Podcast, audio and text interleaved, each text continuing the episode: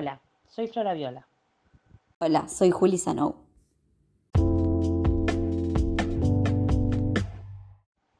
Y juntas vamos a navegar en el texto de Val Flores, la palabra como territorio político.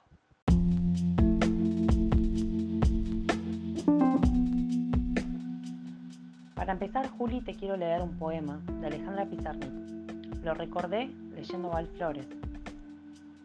La verdad del bosque. Golfo de soles, este espacio hermético y transparente, una esfera de cristal con el sol adentro, con un cuerpo dorado, un ausente querido tú, con una cabeza donde brillan los ojos más azules delante del sol en la esfera transparente. Y la acción transcurre en el desierto. ¿Y qué? Sola atravesé mi infancia, como caperucita el bosque antes del encuentro feroz. Qué sola llevando una cesta, qué inocente, qué decorosa y bien dispuesta, pero nos devoraron a todos. ¿Por qué? ¿Para qué sirven las palabras si no pueden constatar que nos devoraron? dijo la abuela pero de la mía no se vistió el lobo. El bosque no es verde sino en el cerebro. La abuela dio a luz a mi madre, quien a su vez me dio a la tierra, y todo gracias a mi imaginación.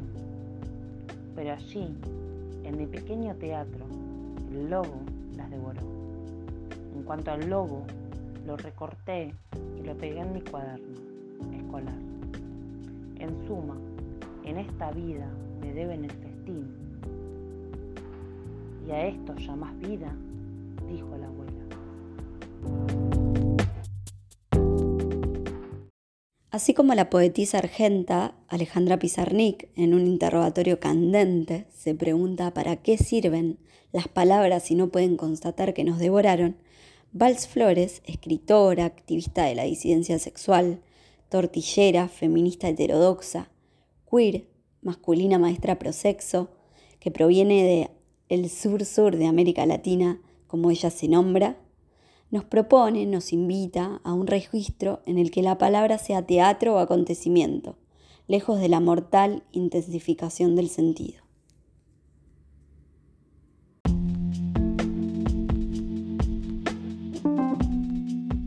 Y de algo estoy segura es que mi delirio activista no se especializa en cuestiones de sexualidad restringida a una identidad sino que desvarío sobre el ámbito íntegro de lo político, relata Valflores.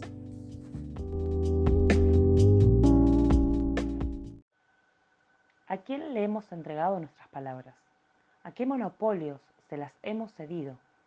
Nos pregunta Valflores en el apartado La palabra como territorio político, que pertenece a su libro Interrupciones, ensayos de poética activista, escritura política, pedagogía, publicado en 2013.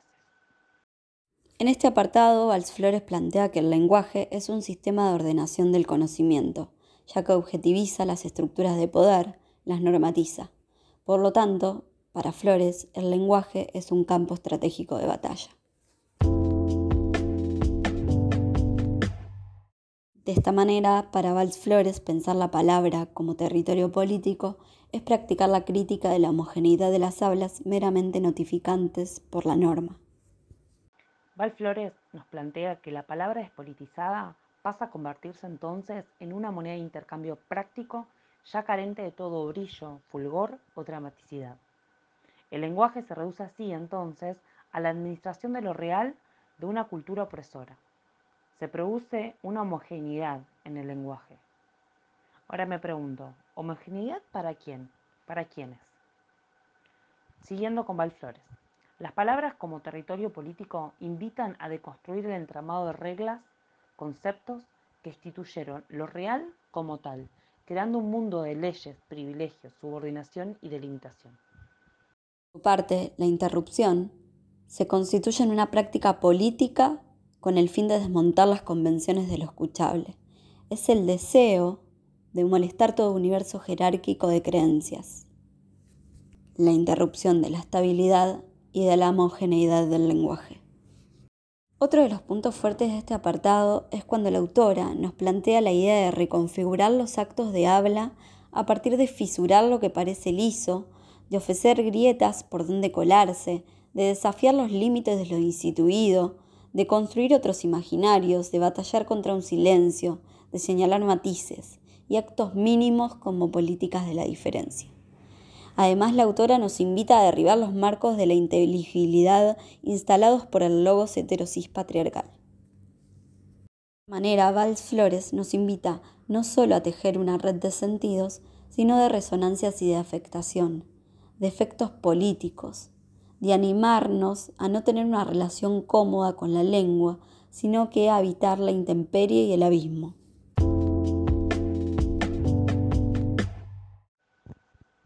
Deja pensando Valflores, Juli? Y Flora, yo creo que nos deja pensando en nuestros desafíos. Por ejemplo, un puntapié inicial podría ser qué estrategias lingüísticas podríamos empezar a utilizar como modo de resistencia más allá del lenguaje inclusivo. ¿Cómo romper, deconstruir los actos de habla performativos instalados por la matriz heterosis patriarcal? Otra idea que se nos vino a la mente es a partir de analizar los actos de habla performativos, intentar al menos desencriptar el sistema de signos heteronormativo patriarcal, también como buscando este, esta resistencia. O como dice Val Flores, si la herida del lenguaje nos constituye, nos apremia a herir al lenguaje con rupturas y saltos de imaginarios. Para despedirnos, queremos compartir unas notas sobre la escritura elaboradas por Val Flores como aporte al Congreso Pedagógico de UTE por el Derecho a la Identidad hacia una educación emancipadora del 2011.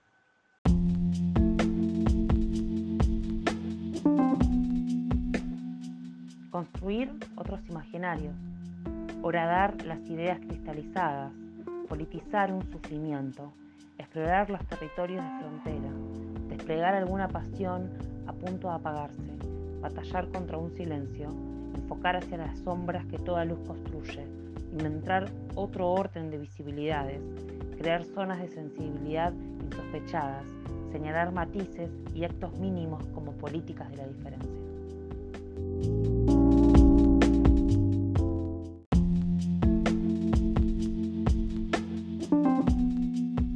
Habitar la escritura no supone ser un escritor, escritora, reconocido, reconocida, ni consagrado, consagrada.